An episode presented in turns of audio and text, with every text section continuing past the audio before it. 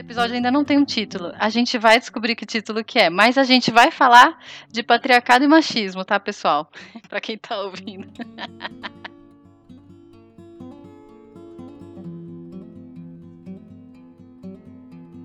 Fala galera, tudo bem? Tá começando mais um Vamos Fazer Diferente. Esse podcast quer te ajudar a ter uma vida mais leve e plena no trabalho. E para isso, a gente precisa construir ambientes mais justos e mais humanizados. E eu tô com três convidadas incríveis. Estou é, muito feliz de vocês estarem aqui. Vou pedir para que vocês se apresentem, por favor. É, Mari, por favor, pode se apresentar? Meu nome é Mariana Vicente, eu tenho 34 anos.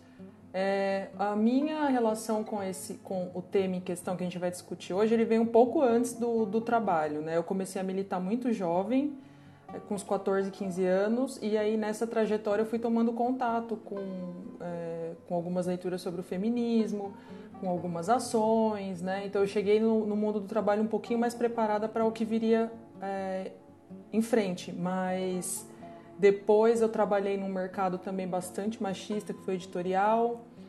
Mudei de área, é, fui para design e aí começou já um ambiente mais, um pouco mais libertário. Né? É importante dizer também que eu, que eu, na graduação, fiz geografia, então eu tive aquela grande imersão no mundo das humanidades, né? que também é bem libertário. É isso. Muito bom, obrigada. Carol, pode se apresentar para a gente, por favor?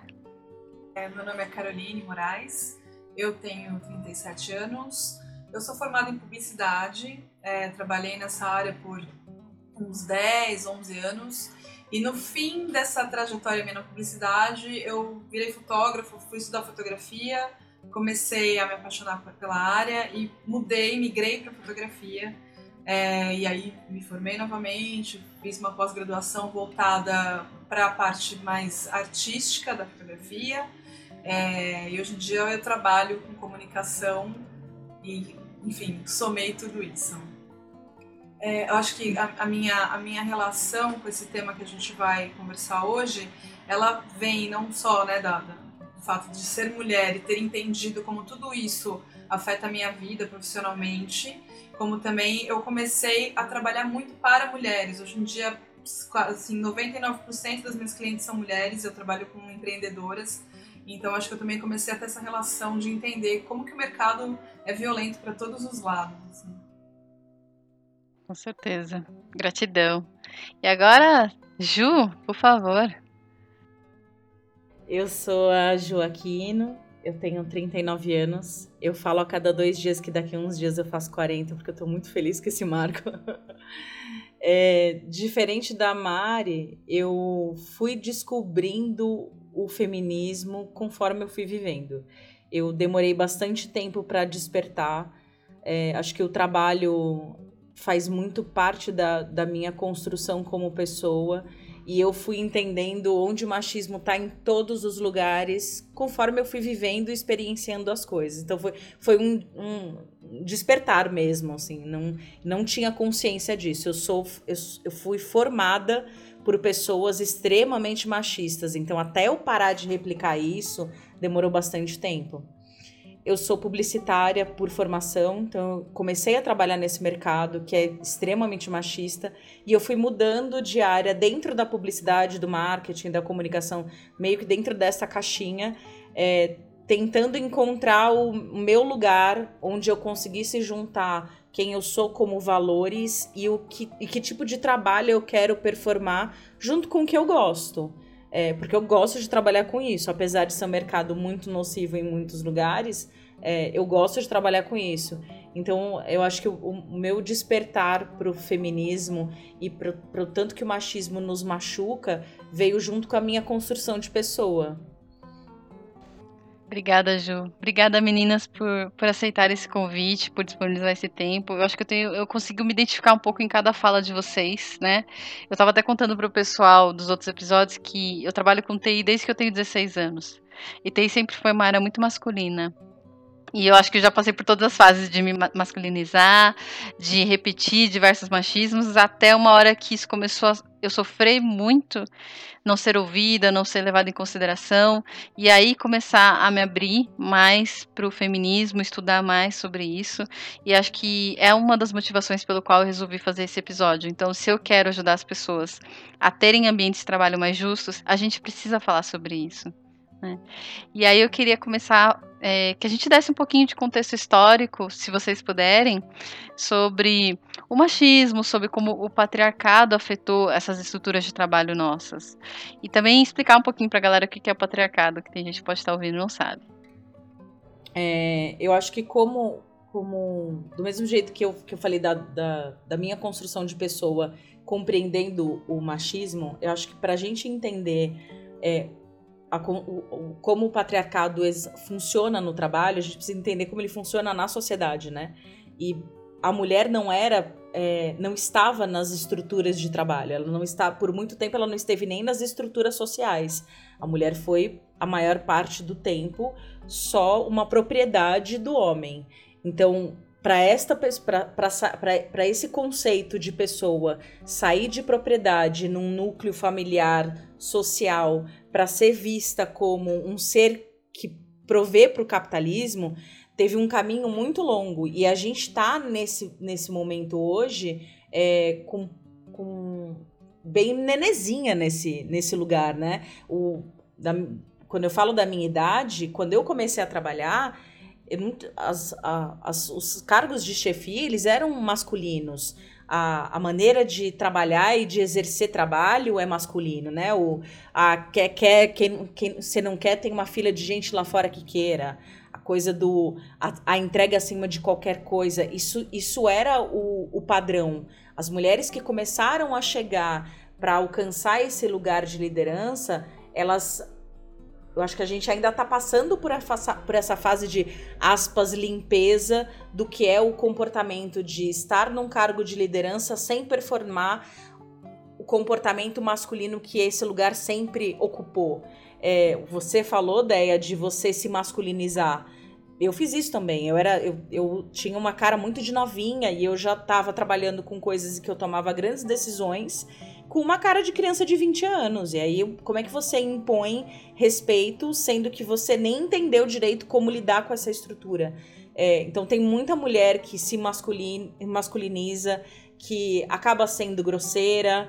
É, tem, tem mulher que vai para um outro lugar que também nos é ensinado de de falar mais doce, de seduzir, são, são argumentos, são é, artifícios que são ensinados à mulher para conquistar o seu lugar na sociedade. E ela aplica isso no trabalho também, o que dá muita abertura para assédio, para muitas coisas. Então, acho que entender o, o, o, patriarcado no trabalho é entender o patriarcado na sociedade, né? O, o trabalho é reflexo do que a gente vive. Então, estamos buscando os nossos lugares e que tipo de lugar é esse que eu quero assumir agora como mulher e que, como é que eu vou performar esse lugar.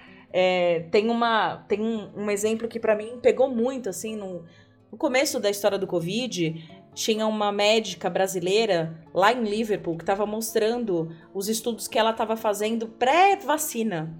Cara, era uma, uma, uma, latina lá em Liverpool fazendo uma pesquisa que ia salvar o mundo. E aí, uma hora, a repórter perguntou alguma coisa da família dela, dela tá distante e tal, e ela se emocionou. A hora que ela se emocionou, ela pediu desculpas. Isso me pegou tanto como a gente se é, proíbe em, em, em sentir emoções. Porque a gente é tão taxada de descompensada emocionalmente e como a gente de cara já pede desculpas para isso, que cara, ali ela tava falando de uma entrega que ia salvar todo mundo. Então, as pessoas pen não pensam é, num segundo para pedir desculpas por se emocionar, mas elas têm um trabalho gigantesco para pedir desculpas por ser grosseira, por gritar com as pessoas nas estruturas de trabalho, por puxar o tapete do outro. O que é normalizado é o que é doente, né? É, só retomando a questão do, da definição do patriarcado, assim, óbvio que não tem ah, é, recorte histórico, a gente pode fazer vários. Definição de termo, não quero reproduzir dicionário. Então, assim, é, o patriarcado é a história contada por homens, né? Toda, toda a, a história da sociedade ela foi registrada por homens. Então, assim, essa, esse seria basicamente o patriarcado. É a visão do mundo com, é, pelo olhar do homem, né? Esse é um ponto. A outra questão que eu acho até é, que a Ju trouxe, que é uma das visões né, que a gente tem de crítica ao patriarcado, que é olhar para ele dentro das estruturas de trabalho. Mas aí, é, que é exatamente o que a gente vai falar hoje, né? Mas aí eu gostaria só de adicionar que também que ela nasce fora do ambiente de trabalho, porque ela também está na família, né? Então é bem importante discutir fora do mundo do trabalho também, porque é algo socialmente reproduzido que no trabalho também se manifesta, mas se manifesta em muitos outros lugares que não só o mundo do trabalho. Como esse patriarcado afetou a estrutura de trabalho, você vê hoje, assim? Ou afetou a sociedade e afetou o trabalho, consequentemente? Então, é, eu acho mais fácil olhar para o patriarcado olhando para a estrutura familiar, né? Ali a família seria, vai, grande registro do que é o patriarcado, a família tradicional, burguesa, né? Aquela é, monogâmica que, que a sociedade aceita melhor. É, mas não dá para olhar só para essa instituição, porque também, se você olha para as comunidades indígenas, existem outras configurações de família que também têm o machismo. Então, é um negócio assim assustador de como isso é disseminado.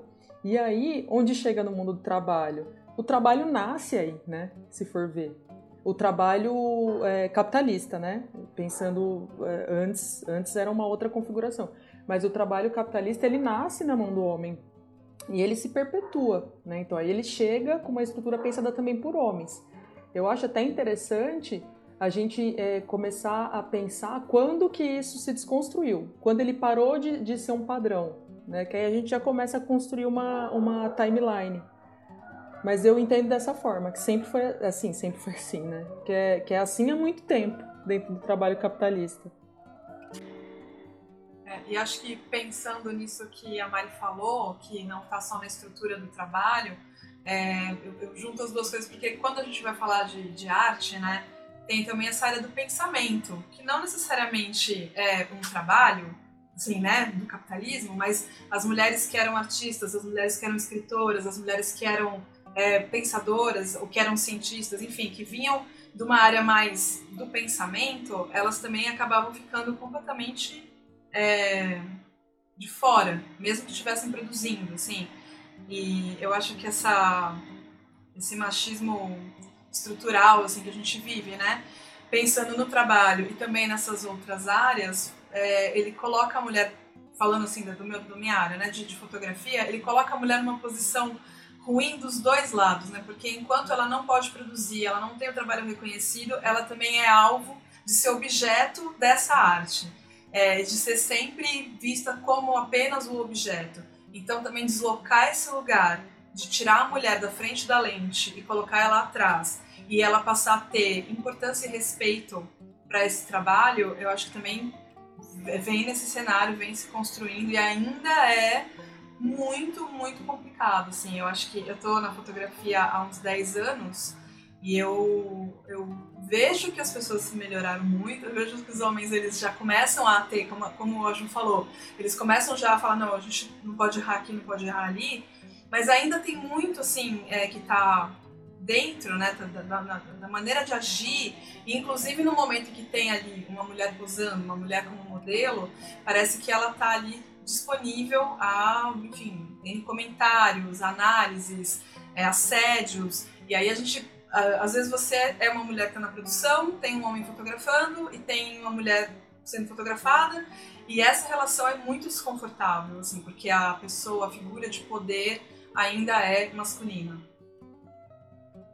É que eu achei muito, muito legal essa visão da mulher sair de frente, né, do, do olhar do artista ou da câmera e ir para trás. Eu nunca tinha pensado nessa associação.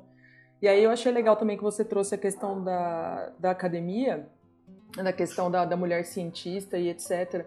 Isso também é bastante importante de se pensar, pensar até quando começou, porque isso tem muito a ver com a possibilidade da mulher é, mudar de classe social, né? Ela ali conseguir caminhar entre classes sociais, tendo acesso à, à universidade, que também é outro lugar que é, que é muito cheio é, de machismo. Teve mais alguma coisa que você falou que me despertou para pensar em algum dado, mas agora me, me fugiu. tudo bem. É isso. Mas é muito legal isso de pensar no. falar do, do pensamento, porque os homens se colocam muito do intelecto, né? Eles se colocam muito nesse lugar de produtor de intelecto. É, a regra é a mulher é mais limitada intelectualmente. Então, assim, tem muito do homem dar a oportunidade da mulher falar, a oportunidade da mulher mostrar o trabalho dela. Deixa eu dar uma chance para ela. Então, assumir esse lugar e ser respeitada é muito difícil, né? É, Acho que uma coisa também que eu, eu tinha estudado num curso que eu fiz, que falava um pouco sobre o fato das mulheres é, serem vistas muito como propriedades do, dos homens, né? E aí, quando ocorreu a guerra, que elas efetivamente começaram a trabalhar mais no mercado de trabalho, porque todos os caras estavam na guerra. Então, elas foram introduzidas, assim, nesse mercado muito tarde. E aí foi muito difícil essa conquista de direitos, demorou muito. Até quando elas começaram a ir para escritórios, é, lugares mais. Um, que não eram indústrias, né, mas para escritórios, ela era sempre aquele papel da secretária, aquela, aquela coisa que fica ali para ser bonita e não para ser funcional, sabe? Então eu também queria trazer um pouco disso, porque eu acho que é muito recente ainda, quando a gente vai olhar da, da história do trabalho, é muito recente a mulher tá, tá ocupando lugares é, de destaque em trabalhos, né? Eu queria é, detalhar um pouquinho mais, acho que vocês citaram algumas coisas, mas queria que a gente conseguisse ajudar quem está ouvindo a identificar. Como eu identifico o machismo no meu dia a dia de trabalho? Se dói é machismo. para começar tá aí, mas eu queria só contar uma história que é interessante, porque mesmo a gente tendo aí, vou, vou dizer, desde os 14 anos na, na ativa da militância, mas isso não quer dizer que eu seja uma pessoa completamente isenta de machismo e nem que eu estou super preparada para lidar com todas as situações. E a gente está aprendendo muito com essa nova geração que está desconstruindo muita coisa. É maravilhoso isso que está acontecendo. E teve um, um, momento em que eu achando é, que consegui identificar muito bem o machismo no trabalho, fui pega de surpresa. Porque tinha uma moça que ela se queixou falando que ela estava se sentindo mal porque o, o chefe dela, que era amigo meu, tinha colocado, colocava muita mão no ombro dela. Algumas vezes. Né? E esse amigo meu, ele tinha uma esposa. Então eu ficava pensando, caraca, que, que puta que pariu, o que, que eu faço? Porque é, eu sei que ele tem uma, uma mulher em casa e se ela denunciar ele, a mulher vai ficar puta mal, eu tenho que conversar, eu tenho que resolver. Até em determinado ponto que eu olhei e falei assim: nossa, mas ele é tátil, ele é assim, ele não tá fazendo isso por causa dela. E aí nisso eu parei um pouco de pensar na questão e falei: ah, deixa pra lá, não vou me meter. E aí depois eu pensei, mas ela tava se sentindo mal. Isso depois de muito tempo eu pensei, sabe? Eu só pensei na mulher que eu tinha vínculo afetivo, que era a mulher dele. De falar, puta, se uma mão no ombro fazer com que ela processe o cara por assédio, ela vai destruir é, esse casal. E aí, depois que caiu a, a, aquela ficha que vem lá de longe, do, do lance da, de quanto você permite, né? Então, por isso que eu falei, se doer é machismo, é porque é isso, você tem suas barreiras, elas precisam ser respeitadas. Esse é o grande ponto. Acho que da sua fala tinha duas coisas que eu queria falar. Uma é assim, eu sempre penso, se eu fosse homem, ele estaria encostando em mim dessa forma? Se não, cara, ele não devia estar me encostando.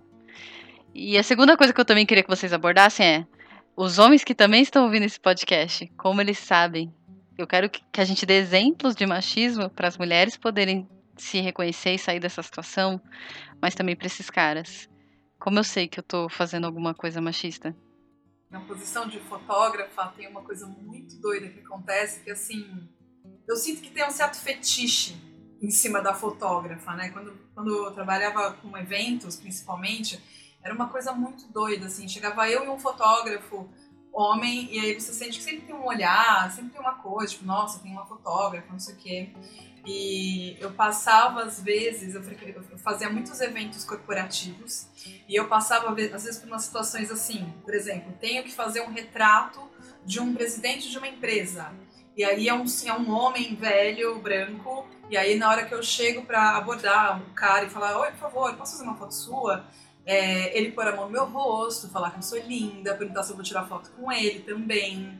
É, um, um, certo tipo de gracinha que você tem que tipo, desviar mas ao mesmo tempo você tem que ser educada, porque você está fotografando ali o evento, etc. Você não pode ter a reação que deveria ser, ser tomada. É, é uma pessoa que tem um cargo de poder, então você também não pode desrespeitá-lo.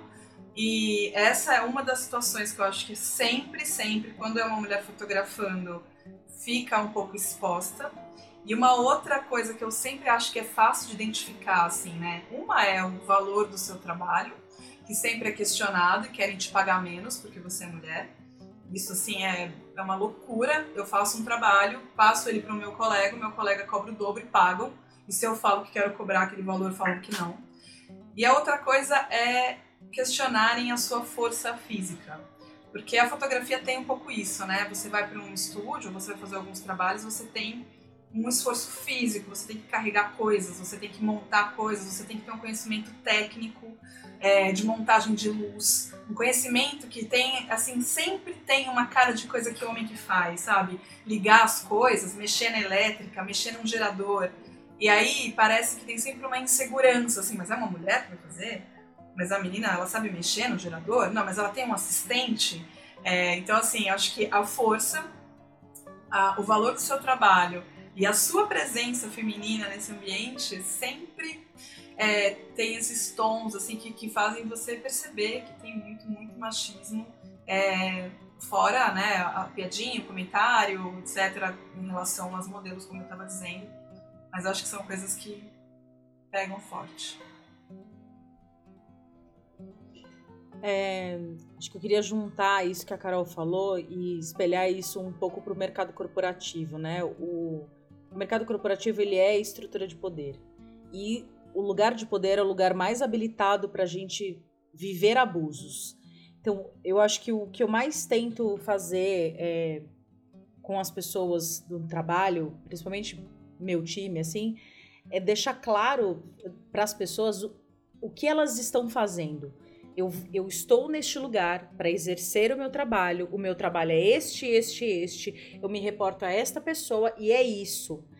Nós, como mulheres, somos muito ensinadas a permitir coisas. Ah, não, tá tudo bem. É muito na base da gentileza. Então, assim, a história do aprender a falar não é, é, um clichêzão que a gente escuta e que a gente repete o tempo inteiro, mas a gente precisa aprender a conseguir é, delimitar os nossos limites, né? Colocar os a, até aqui você vem, aqui você está saindo do que você deveria fazer, sem ter medo.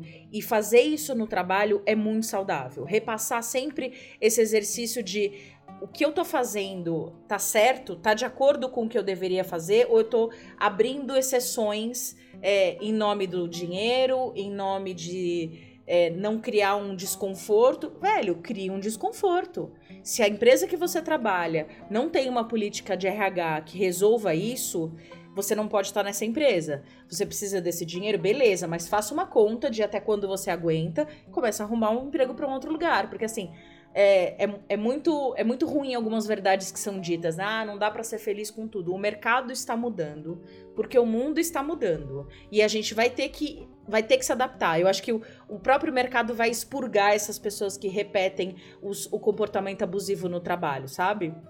E aí, só para falar mais uma coisa em cima daquilo que, que a Andrea falou, de dos homens. É, eu acho que os homens precisam começar a exercitar a admiração das mulheres porque o, tem, a gente até falou de livros, né? Tem um livro que eu tô adorando ler, que é da Virginia Despentes, que é a Teoria King Kong.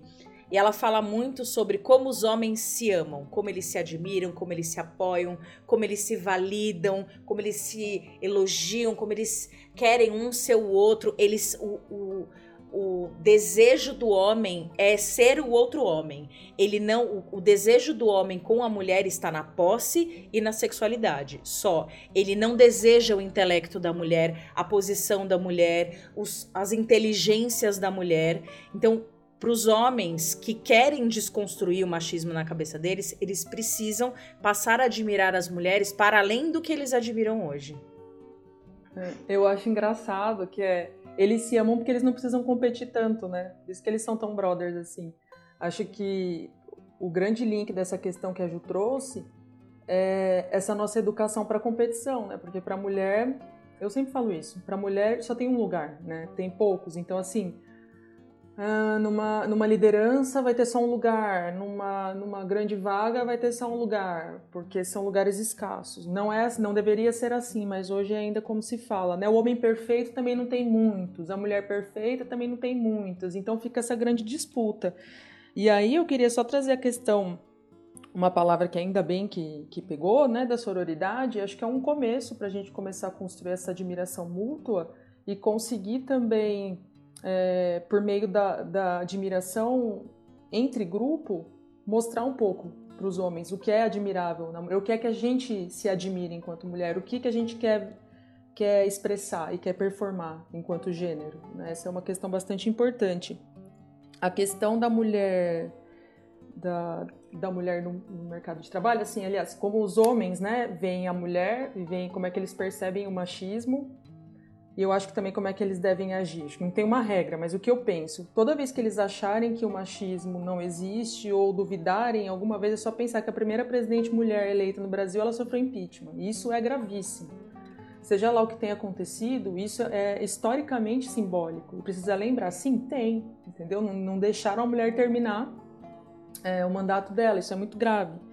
Então, uh, perceber essa inter-relação entre mulheres, acho que participar de grupos onde tem majoritariamente mulheres, né, trocar, se abrir, isso eu acho que é um, é um jeito de aprender, né, de você romper a barreira, a, a, barreira do estranhamento, do tipo, eu não sei o que fazer com uma mulher, porque tem, tem muito isso, né, da galera falar, ah, tudo é machismo, tudo é machismo. Olha, é verdade, mas a gente pode ter um pouco de paciência e começar a, a construir com os caras como se desvencilhar disso, né? Então, para isso eles precisam também estar abertos. Então, acho que a convivência é muito boa e a observação da parte dos homens. Acho que é o grande segredo para não ser machista é observar como elas se comportam entre elas.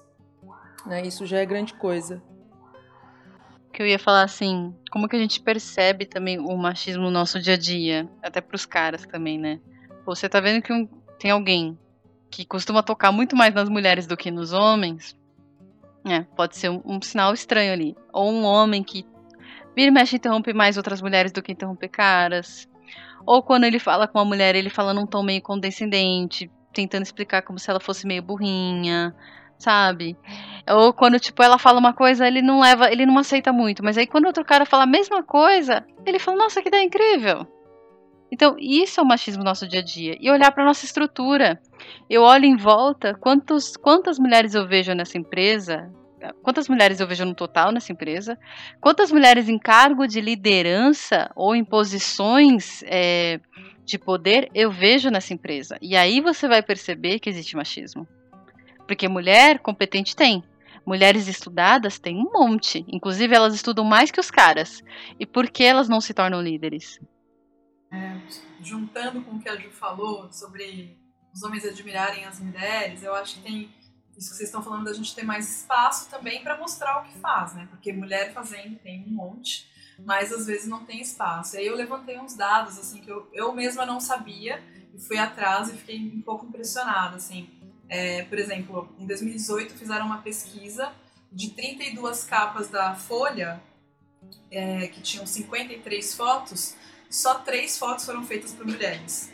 Sendo que as, as, esses temas que eram fotografados, assim, é uma coluna social, é uma fotografia de uma paisagem, é uma fotografia de uma fofoca. É, existe um prêmio de fotografia muito importante no mundo, que chama WordPress Photo, e também fizeram um levantamento que só 15% das fotos do prêmio mundial é de, são de fotografias feitas por mulheres. Então, assim, tem muita gente fazendo muita coisa, mas não tem espaço nem para mostrar que está sendo feito, nem para ter o reconhecimento. E aí eu tenho um livrinho que eu comprei, assim, que é muito legal, é de uma menina chamada Beatriz Calil. É uma pesquisa, eu acho que é a pesquisa de doutorado dela. O título é grande, eu vou falar, chama Pequeno Guia de Incríveis Artistas Mulheres que sempre foram consideradas menos importantes que seus maridos. E ela fala simplesmente de figuras tipo a Simone de Beauvoir, a Frida Kahlo, a Yoko Ono, a George O'Keeffe. Enfim, são muitas mulheres que são tipo muito importantes. E aí ela dá uma biografia dessa mulher sem falar dos homens e é muito legal porque ela põe a fotografia da, do casal e ela apaga o homem e fica só a mulher. Então, assim, é um, é um trabalho muito legal. Eu recomendo muito a leitura, porque, assim, são mulheres que a gente até sabe o nome às vezes, mas a gente não sabe o que elas fizeram. E, e, e muitas vezes o trabalho delas, é, tem alguns casos aqui, de mulheres que tiveram o trabalho interrompido porque os homens diziam que elas estavam loucas, elas eram internadas e elas paravam de produzir. Entendeu? Porque a produção delas era melhor do que a produção deles. Então a gente precisa ter essa admiração, precisa ter espaço e precisa ter voz.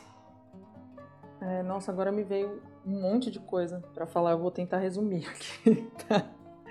É, uma coisa que a Caroline falou que me pegou foi que ela, é, num espaço de poder, tinha um cara mais velho e numa um cargo mais alto que foi desagradável com você e que você não podia responder a ele. Essa questão é muito interessante porque você pode, só que se você faz, você perde emprego. Então, assim, quando olha o. Ao olhar o feminismo, a questão do feminismo seccional, né? A gente recorta ele, começa o que é o feminismo na América Latina, o que é o feminismo para, de repente, mulheres pobres da periferia, mulheres pobres, pobres pretas da periferia. Então, assim, elas não têm tanta escolha, né? Elas não podem mudar de emprego quando elas querem. Então, é por isso que, que a luta pelo feminismo ela tem que ser muito intensa. Se a gente consegue estar numa bolha que a gente constrói com mais força o feminismo, a gente precisa tentar expandir ela e arrumar meios de expandir ela. Essa é uma questão que eu queria trazer também, que que para a gente falar em mudar de emprego é um pouco mais fácil do que para essas mulheres que são condicionadas e não podem responder. É... Carol, a última coisa que você falou, você pode só me repetir? Porque eu, eu tinha lembrado de um dado importante. Estava falando sobre as mulheres que faziam arte e eram, e eram enfim, dadas como loucas, é isso? Uhum, isso. E aí a questão da maternidade compulsória, que é uma parada que afeta muito o mundo do trabalho. E assim, acho que as mães têm que se sentir contempladas também nessa discussão, né? É, eu, te, eu, tenho um dado aqui do IBGE que é bem interessante, que acho que tem um pouco a ver com essa questão da mulher ser do lar, da mulher cuidar melhor da família, né? Ah, ela tem mais habilidades gerenciais que o homem, por isso ela cuida da família. Mas isso impacta, por exemplo, até 2018, 28,2% das mulheres têm trabalho só por tempo é, parcial, ou seja, 30 horas semanais. Né? Aí a conclusão do IBGE é que isso deve, deve ser relacionado com a predominância feminina nos cuidados de pessoas e afazeres domésticos. Né, aos quais as mulheres trabalhadoras dedicavam 73% mais horas do que os homens. 73% a mais a cuidados domésticos. Então, assim, porra, 2018, sabe? O que, que mudou? Tem uma pesquisa que o LinkedIn fez, a pesquisa chama Informe de Percepção de Gênero, ela é de 2018. E eles falam que as mulheres são mais seletivas ao se candidatar em vagas, elas tentam 20% menos vagas que homens, porque elas olham para a descrição de uma vaga e elas acham que elas têm que ter 100% dos requisitos daquela vaga. Já o homem se, se sente habilitado com 60% da, do cumprimento dos descritivos da vaga. Então, é, as mulheres pedem menos aumento e isso, isso tudo se, se reflete no nosso comportamento. Né? Nós somos é, ensinadas a ser menos. E isso vai em todos os lugares. Então, assim, eu aposto tá aqui no Data Joaquino, que toda mulher já teve medo de pedir demissão ou de ir atrás de pedir um aumento, porque, putz, eu tenho esse emprego e ele é muito bom, eu não posso reclamar. O salário que eu ganho, ele já tá bom. Então, assim, nós somos é, é, ensinadas a aceitar o que deu. Os homens são ensinados e estimulados a querer mais, a crescer, a conquistar. Então, o, acho que uma das coisas que nos ajuda a combater é, essas estruturas, além do se fortalecer entre as mulheres, que a Mari falou que é muito legal e que ajuda muito, né? Você encontrar mulheres pares na empresa para te validar, para te ajudar, para ser o seu lugar seguro, para te chancelar numa reunião, porque os homens fazem isso, né? Um chancela o outro numa reunião. Pega uma mulher para te ajudar, para validar o que você está falando numa reunião. Então, assim, além do apoio feminino, é é, se estruturar na sua própria autoestima, né? O, o, entender quais são os seus valores e nomear isso, é, o fazer planos para sua carreira. Eu quero, eu quero sair daqui para um outro lugar. Não tá bom. Então vai lá ver aquela vaga, ver quais são os requisitos daquela vaga e vai atrás de estudar aquilo, de aprender aquilo. A hora que você chegar nos mesmos 60%, começa a mandar seu currículo, começa a ir atrás disso assim a gente não é estimulada a conquistar. Então, acho que a gente pode forçar um pouquinho a barra nesse estímulo de conquistar coisas para a gente poder buscar e chegar em mais lugares, sabe? A, a mulher no, no, Brasil, ela se insere de um jeito muito diferente do que acontece nos demais países, né? Que tem uma industrialização longa, tem algumas semelhanças e algumas coisas muito distintas. Porque, por exemplo, aqui no Brasil a gente teve o processo de escravidão, né? Então é, é algo muito peculiar do nosso país. É, e a mulher, ela se insere no mercado de trabalho ali em meados do século XIX, né, quase para o finzinho, quando tem a abolição. Quando acontece essa abolição, a mulher, ela, a ideia da, da abolição já era um pouco isso, né? Já era começar a, a ter mais mão de obra e a ter mais consumidor ali para a economia que crescia um pouquinho na época. Então, quem entra primeiro no mercado de trabalho, não absolutamente, mas a grande massa, são as mulheres pretas que foram, é, que se tornaram livres, né? Então, elas começam a entrar para esse mercado e principalmente as jovens, que se pensava assim, ah, elas não vão exigir muito salário, elas não têm família, elas não têm nada para fazer, se ficar na rua vão aprontar, porque são jovens, então põe elas para trabalhar aqui. E aí elas começam a entrar já desse modo, né? Então, é, isso, isso já chega um pouco mais perto do que foi, por exemplo, na, nos países centrais né, do capitalismo, países mais industrializados, que entra também a mulher como uma mão de obra mais barata e que ela usa, cara, olha isso, 1880 para 2018 porque a mulher ela tinha que focar nos afazeres principais do lar. Então elas entravam no contraturno, porque elas só ocupavam o, o, o, lugar que o homem deixava na fábrica, né? Então elas acumulavam já funções. E aí, deixa eu ver, tem só mais um, um dado dessa questão do, do trabalho fabril, principalmente, né, que eu acho importante falar. Mas aí, é, pensando numa ascensão, né? Como é que eu vou mudar de classe? Como é que a mulher muda de classe no Brasil? E no sentido de assim, como é que eu consigo subir um pouco, ganhar um pouco mais de dinheiro, ou passar numa posição um pouco mais de poder? Né? É, eu imagino que o caminho mais óbvio seria o ingresso à universidade, aquilo como a gente falou. E no Brasil, é, em 1870, uma mulher entrou. Na, não, desculpa, acho que foram quatro mulheres que conseguiram entrar.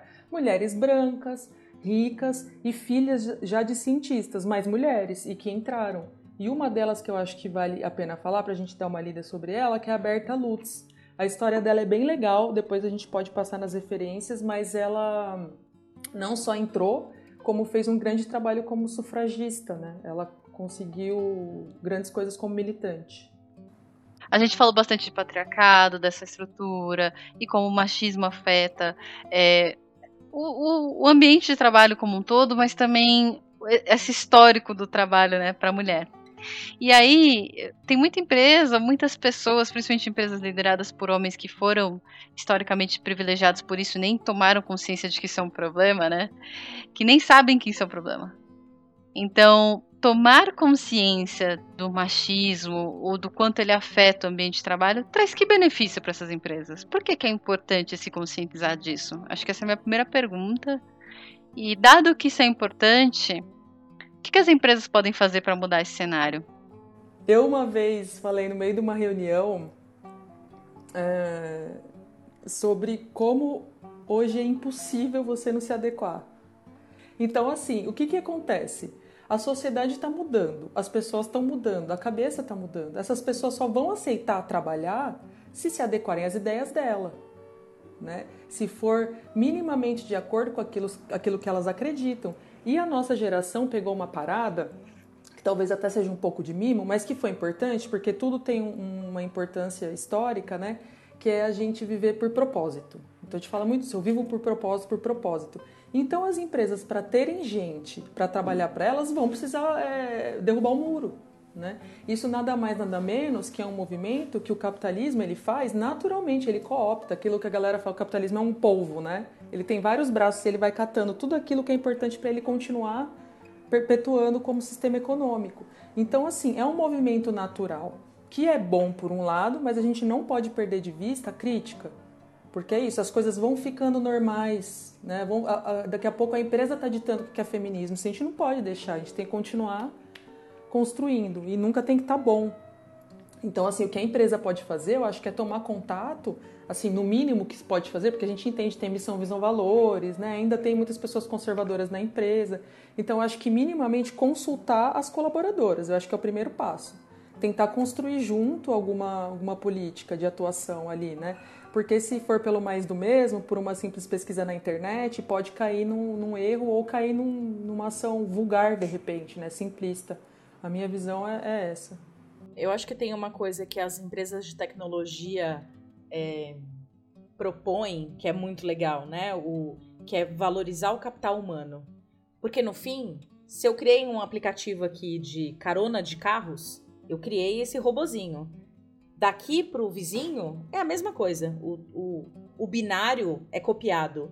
O que não é copiado são as pessoas. Então, é, essas novas estruturas corporativas têm é, desmistificado muito o que eu, por exemplo, com quase 40 anos, vi de, de, uma, de, de estruturas de trabalho que são muito é, baseadas no eu tô mandando, no grito, na, na zero troca.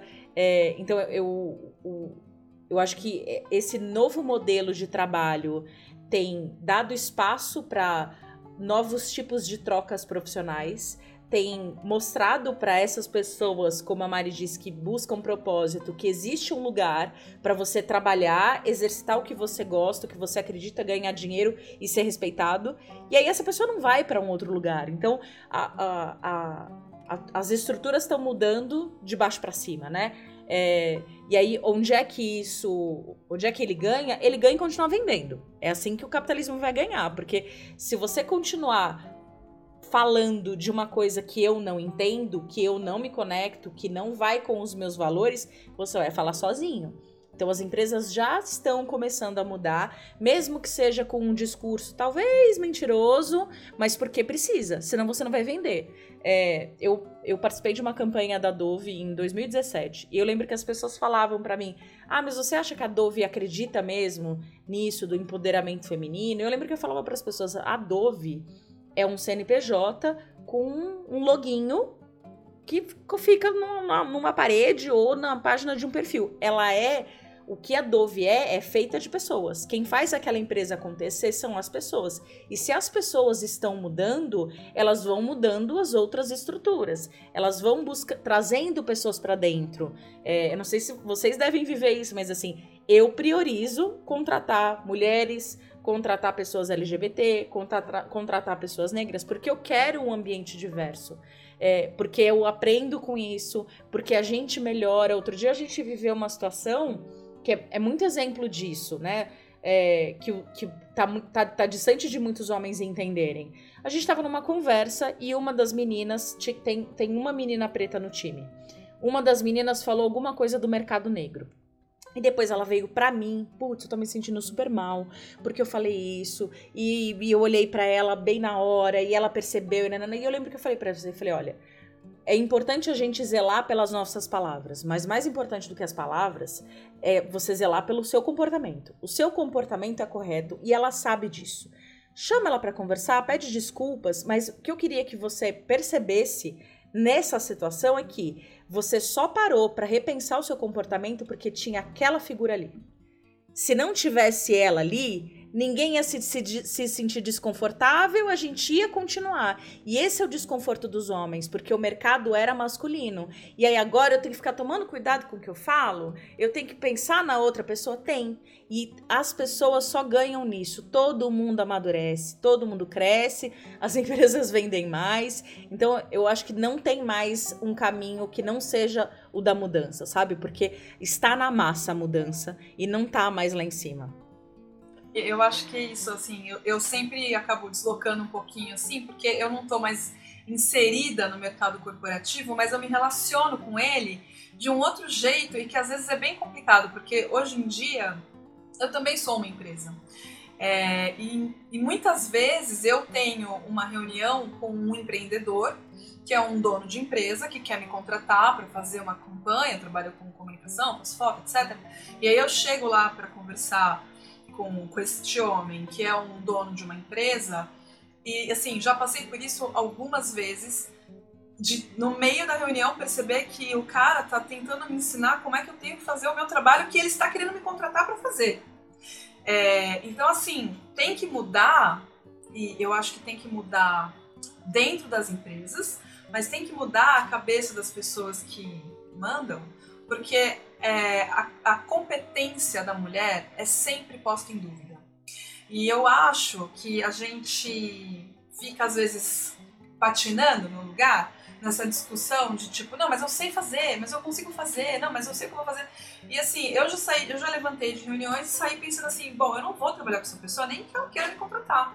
Porque eu não vou me colocar num lugar que eu não vou ser respeitada, eu não quero mais. Entendeu? Eu não quero. Então, assim, eu saio fora. Mas é muito ruim a gente ficar nessa, nessa luta, assim. E, e também sinto essa dúvida esse, essa, esse questionamento a respeito da competência vindo de mulheres também. É, é uma mulher empreendedora que às vezes quer me contratar, mas fica meio na dúvida, fica meio insegura. E aí tem o marido que é sócio dela e ela não sabe se o marido vai gostar do que vai acontecer. Quantas vezes já não escutei isso? Assim, aí eu falo, mas, mas o seu negócio, o seu marido trabalha com você? Não, ele investe, não sei o quê, mas eu sou a pessoa que decide tudo, assim, mas ela está preocupada se o marido vai gostar da contratação. É, é, é muito louco, assim. Então, fora do, do, do corporativo, né, da hierarquia do chefe, do funcionário, eu acho que a gente também tem essas relações de, de prestação de serviço e de mulheres muito competentes que têm que provar três vezes mais que são muito competentes apenas por serem mulheres, porque os donos das empresas estão ali questionando. Se você é mulher, será que você sabe? Ah, muito bom, meninos. Meu Deus, meu, meu cérebro explodiu. Eu queria que, que a gente falasse um pouquinho de políticas, né? Acho que a Mari comentou um pouco de de repente criar políticas, né, a favor das mulheres. Eu queria entender um pouco que tipo de políticas a gente poderia criar. Por que, que eu tô perguntando, né? Esses dias eu tive. A gente gravou um episódio sobre antirracismo, inclusive já tá online, escuta aí. Se vocês escutaram, muito bom. E a Delô estava comentando sobre políticas para inclusão de pessoas pretas, né? Que não é só uma questão de sair contratando mas de ter todo um trabalho de um senso, de entender ah, quantas pessoas pretas temos aqui, quantos encargos de liderança temos aqui. E aí sim, depois que você tem um pouco desse aprendizado, você começar a contratar. E quanto antes você começar a trocar ideias sobre isso dentro da sua empresa, e o quanto antes você começar nesse processo né, de atração dessas pessoas, mais você vai aprender, mais rápido você vai aprender. Quanto mais se demorar, mais mais lento você vai ser para se adaptar à mudança de mentalidade do, do, do mercado. E eu imagino que isso sirva também para as mulheres. A gente tentar entender quantas mulheres temos aqui, em que cargos elas estão, por que, que não temos em cargos de liderança. Mas que outras políticas eu, como companhia, ou eu, como um líder dentro de uma companhia, eu poderia fazer? Estou pensando aqui em OKRs, né, quando a gente constrói. a Andrea sabe. É, a meta tem que estar tá muito alta. Aí eu pensei aqui, é, duas coisas. Uma, por exemplo, os partidos que são mais libertários, eles colocam uh, todas as posições paritárias. Então não existe uma posição que não tenha um representante de cada, de cada secretaria. Então, um, um homem preto uma mulher preta, uma mulher é, gay, um homem gay, sabe assim? Tipo, to, todo mundo contemplado, uma pessoa trans, PCD, todo mundo. Então, assim, esse seria o grande. O, o, a meta lá do OKR, lá em cima. É que as pessoas conseguissem colocar regras de, é, de vagas paritárias. Né, pensando não, não só estatisticamente, porque é até meio óbvio, tipo, que a maioria da população brasileira é negra, pronto. Tipo, isso é óbvio, sabe? Então, começar a pensar nisso e, e trabalhar estatisticamente. A outra questão que eu achei muito legal da gente falar é, da inclusão, que não adianta só incluir, que a Deia falou, é isso. Tipo, tinha uma parada na, na universidade, no ano que eu entrei, que era de. Estavam começando a discutir colocar aluno de escola pública na universidade pública, né, para conseguir inserir essas pessoas. Então entrou uma leva e aí não tinha o apoio de permanência. Inclusão e permanência, não pode ter uma coisa sem outra. Então não adianta pegar, por exemplo, um monte de estagiário que aumente a sua estatística né, de, de diversidade, mas não fazer crescer. Ou então, eu não contrato ninguém de cargo superior dentro dessa estatística. Né? Eu não contrato, não, é só o padrão que está lá em cima. Então não é só pôr o estagiário, porque o estagiário é até, até mais fácil, não vai, não vai mexer na superestrutura, né? não vai fazer barulho. Então tem que começar a fazer. Então, políticas é o quê? De ser paritário. Pô, você tem um monte de área na empresa, não tem um gerente preto, sabe? Não tem um gerente LGBTQI. Então tem que ter. Tem, tem que, e tem que ser forte, tem que ser mandatário. Por isso que eu falo da construção de baixo para cima, porque enquanto for, ah, enquanto missão, visão e valores, a cultura empresarial vier de cima para baixo, eu acho que isso já está mudando, a coisa vai continuar como está. Então tem que ser sempre consultivo. Eu acho que uma coisa que dá para somar nisso, que a, que a Mari falou de permanência, é. Eu, eu sinto, pelo menos, uma deficiência muito grande nos RHs das empresas é, que seja na contratação ou no, no, crescimento das pessoas lá dentro, né? Então, é, quando a gente fala de, de hard skill e soft skill, por exemplo, você pode ter pessoas já dentro da sua estrutura que têm soft skills necessárias para um, uma, uma vaga que está ali. Em vez de você gastar uma grana para trazer pessoas de fora, desenvolva as pessoas que estão lá dentro. Então, é, escolha priorizar mulheres, pessoas LGBT, pessoas pretas dentro da sua empresa, avaliar o, o, o capital humano que você tem lá dentro para caminhar com as pessoas lá dentro, sabe? Eu, eu, vejo muita deficiência de desenvolvimento de pessoas dentro da, dentro da própria estrutura. É, que aí vai, vai além só de é, pensar em cotas para contratação, é se responsabilizar com o desenvolvimento e o crescimento das pessoas que é, vai, vai num lugar de, de desapego daquela pessoa, sabe? Você tá dizendo, ah, mas eu tô desenvolvendo essa pessoa e ela vai procurar emprego em outro lugar, talvez vá.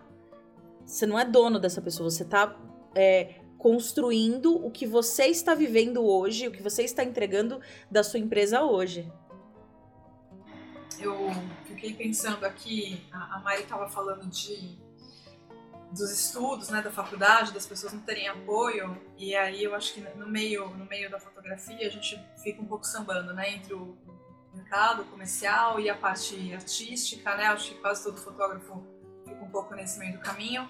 E aí tem algumas coisas que já são assim amplamente discutidas, pesquisadas.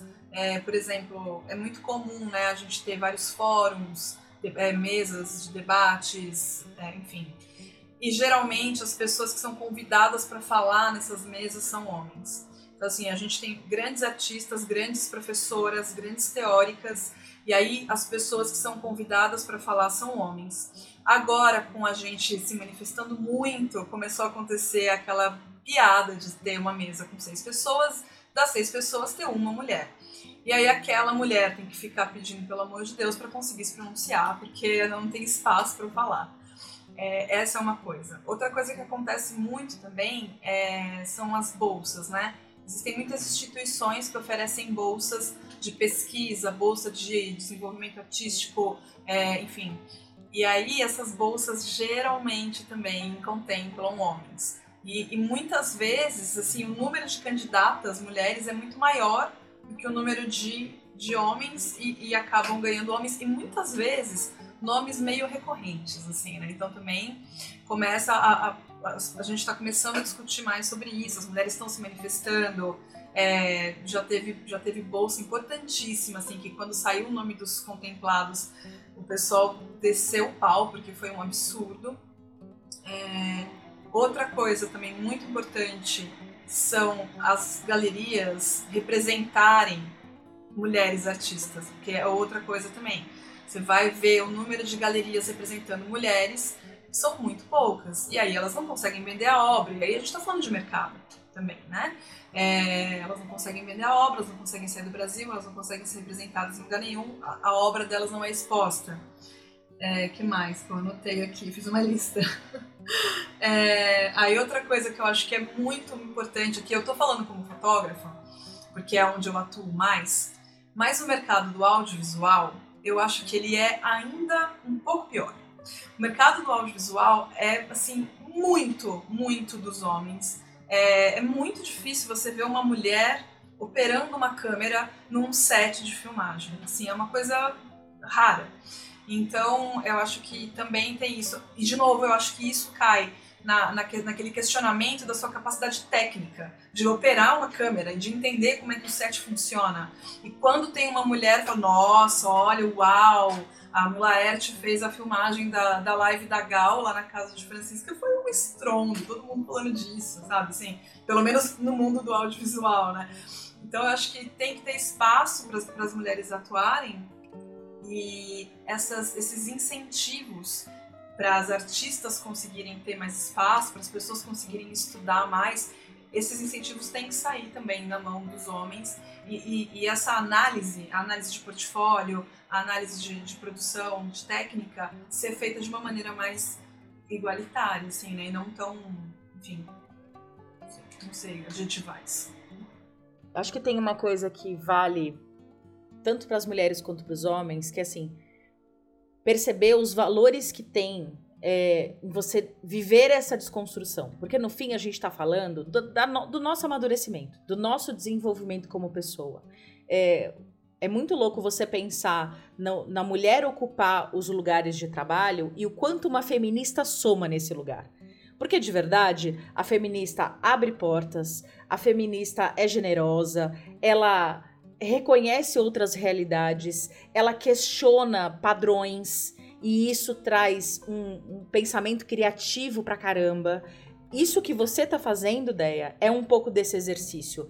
Eu tenho o meu meu hub de pessoas que eu confio, que eu acho que tem coisas importantes a dizer, eu vou dispor parte do meu tempo para passar esse conhecimento para as pessoas é, a gente se conheceu trabalhando, né? E quando, eu, quando a gente se conheceu, eu caí num mercado que eu desconhecia completamente, num cargo de gestão que eu podia estar em pânico. Na primeira semana eu descobri que existia um grupo de mulheres feministas que se encontravam semanalmente para se apoiar. Velho, foi ali que eu me apoiei. Foi ali que eu, eu com uma mulher eu consigo sentir que eu falo assim: "Eu não faço ideia do que seja isso, me explica pelo amor de Deus". Com um homem eu não posso demonstrar essa fragilidade. Então, as mulheres se ajudam muito e isso é extremamente saudável numa estrutura de trabalho. E os homens não entenderam ainda o benefício que tem isso. É, o quanto eles estão perdendo por não se colocar à disposição nesse lugar de fragilidade, de vulnerabilidade e de aprendizado. Então, contratem feministas, tenham feministas perto, troquem com feministas, porque nós somos maravilhosos. Eu vou retomar o que a Ju falou da questão do, dos grupos feministas. Eu estava pensando nisso aqui, porque, por exemplo, o que dá força para a gente dizer não, aprender a falar não, é ter um lugar de acolhimento depois. Pode falar acolhimento, né? Porque no BBB agora tá, tá estourando a questão do acolhimento. Não sei se ainda tá usual ou não. Mas ter um lugar de acolhimento recarrega as baterias, né? E se a gente está tá, é, em dúvida se fez certo ou não, você vai lá para esse lugar, conta o que aconteceu todo mundo fala: não, estamos com você, é isso aí, tem que fazer, faça mais, é nós. Então, esse lugar que a, que a Ju ressaltou é, é grandioso. Tem, todo mundo tem que ter. Acho que se a mina não tem, tem que pedir para alguém pôr em contato com alguma CRIO que dissemine essa conversa, se não dá para ficar sozinha, não. Meninas, nossa, muito obrigada pelo tempo de vocês. Eu não tenho nem como agradecer. Eu aprendi tanto, o meu cérebro explodiu em vários momentos. Foi muito gostoso, muito gostosa essa conversa e queria que vocês dessem os recados finais para a galera. Se despeçam é, se quiserem, é, não esqueçam de passar para mim as referências para que eu coloque também no, no Instagram e no LinkedIn quando eu for fazer o post. E se quiserem falar suas redes também, mas passem para mim que eu também vou postar. Mas podem falar suas redes, como que as pessoas entram em contato com vocês. Obrigadão, viu? É, eu não vou, acho que listar aqui livros ou séries, eu queria tipo sugerir alguns temas, eu acho que é, que é mais legal, que é essa questão do, do, de olhar o feminismo não só por um viés eurocêntrico, então não só estudar aquele feminismo das três ondas feministas, mas olhar para o feminismo negro, indígena, olhar para a questão trans, então a gente começar a dar esse passo, né? Que a gente já está com essa questão da sororidade, feminismo, mas vamos começar a olhar para o local. Acho que essa é a minha grande dica aqui. Só quero indicar um livrinho que eu acho bem legal, que eu vou passar depois para a fonte, mas é, eu acho que é o que é feminismo, que é aquela série de enciclopédias que tem o que é filosofia, o que é psicologia, nananã. Esse do, do que é feminismo é uma timeline gigante, então assim, dali você pode partir para N referências. Ele não se aprofunda, mas ele traz o panorama geral sobre a questão da mulher. O meu recado final, até fiz algumas notas aqui, é que assim, eu acho muito importante. A, a Ju acho que trouxe essa questão da mulher ser criada para ser sempre fofinha, né? Então, se a gente conseguir, a gente tem um pouco de medo de ser mais raivosa, né? Até no BBB também foi falado sobre ser raivosa. Eu entendi a questão que foi dita lá, porque de fato existem estereótipos, mas o nosso estereótipo, particularmente, nem sempre é desse, é sempre de alguém muito mais permissiva, né? Então, assim, o...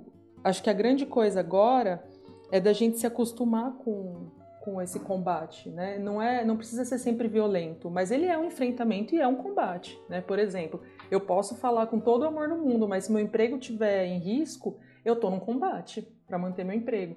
Então, assim, da gente se fortalecer e se preparar para isso, porque o mundo ele não está aberto para esse tipo de mudanças. A gente acha que ele não está, né? Ele está fechado. A gente que constrói essa, a gente que, que estoura, arromba a porta, estoura a janela para que tudo aconteça. É, então, acho que é a, principal coisa da gente bancar o, o, feminismo, sabe? Bancar de peito aberto mesmo. E quando a gente puder falar não, quando a gente sentir que alguém, por exemplo, está usando ali o mansplaining com você, dá um jeito de alertar, com muita educação, né? Acho que a gente não precisa se exaltar nem nada, se for necessário se exaltar também.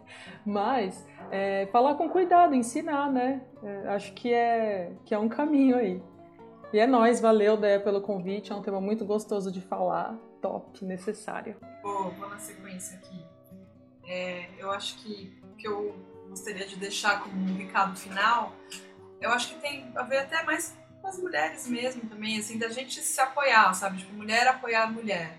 Porque quando, falando do ponto de vista de uma pessoa que é empreendedora, que trabalha por conta própria, que não tem um chefe, que não está exatamente nessas relações de poder, é, eu acho que quando eu encontro uma mulher que, que acredita no meu trabalho e também me leva para cima, a gente vai se ajudando, sabe? E esse espaço da gente ter voz e da gente ter mais é, poder de atuação, a gente vai ganhando juntas.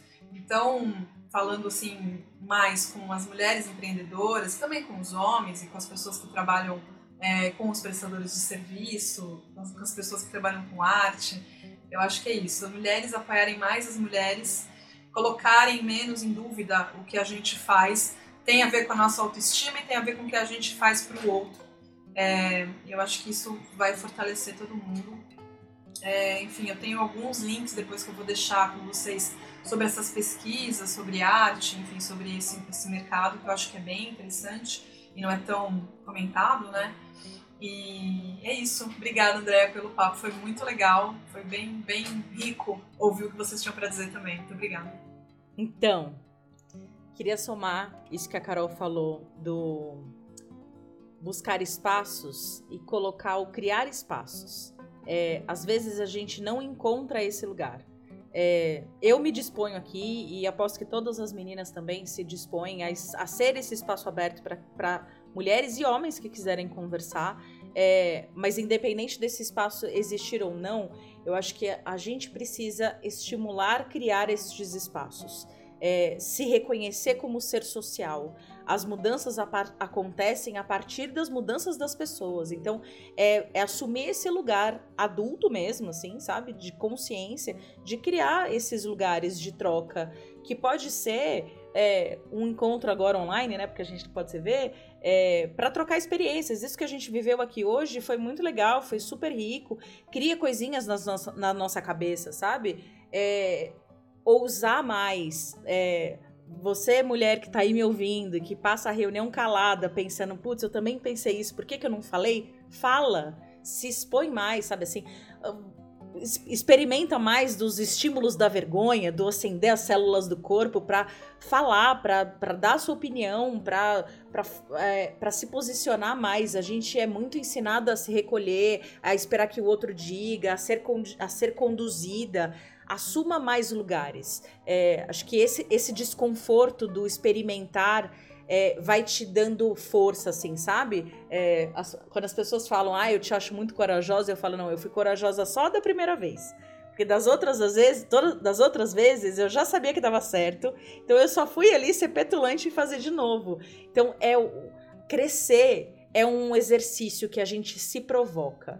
É, e aí o que eu queria falar também dos homens é que assim, nós mulheres já, já vivemos isso de nos fortalecer, né? Mas do mesmo jeito que o racismo é um problema a ser resolvido pelos brancos, o machismo é um problema a ser resolvido pelos homens. Então os homens estão atrasados nesse rolê de se conhecer, de se melhorar, de atuar de uma maneira diferente, de perceber a sociedade que ele vive e como ela está mudando, faz parte do desenvolvimento dele como ser. Então, os homens precisam buscar esses lugares. É, e aí eu queria finalizar isso com uma coisa que eu gosto muito de falar, que é como a gente é, evolui a partir do afeto. É, tem muito essa história do ah, a internet tá aí, é só procurar.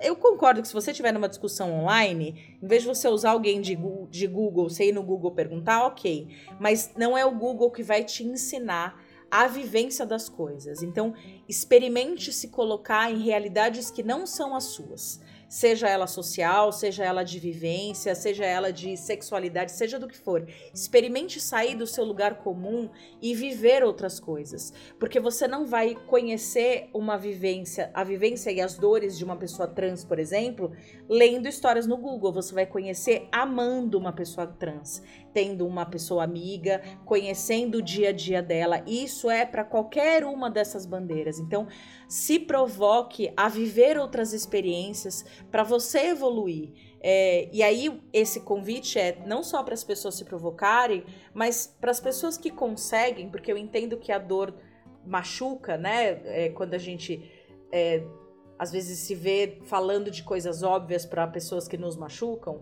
é, mas para quem consegue também se disponha mais abertamente a falar sobre. Então, mulheres a, sabe assim, se colocar num lugar de compreensão e trazer os homens para perto, porque se a gente quer mudar a sociedade em que a gente vive, seria lindo se a gente vivesse no mundo das Amazonas e a gente só trocasse com a gente, mas esta não é a realidade. Então, para a gente mudar a sociedade, a gente precisa pensar no todo, e isso começa um pouquinho no individual. Poxa, meninas, obrigada. Depois eu vou colocar, para quem está ouvindo até agora, eu vou colocar no LinkedIn, no Instagram, o contato das meninas, as referências que elas me mandarem. Queria muito, de novo, agradecer a presença de vocês, agradecer quem está ouvindo até agora. Segue a gente no Instagram e no LinkedIn, vamos fazer diferente. Dá o feedback pra gente lá e também sugestões de novos episódios que a gente possa gravar. Gratidão demais, um beijo.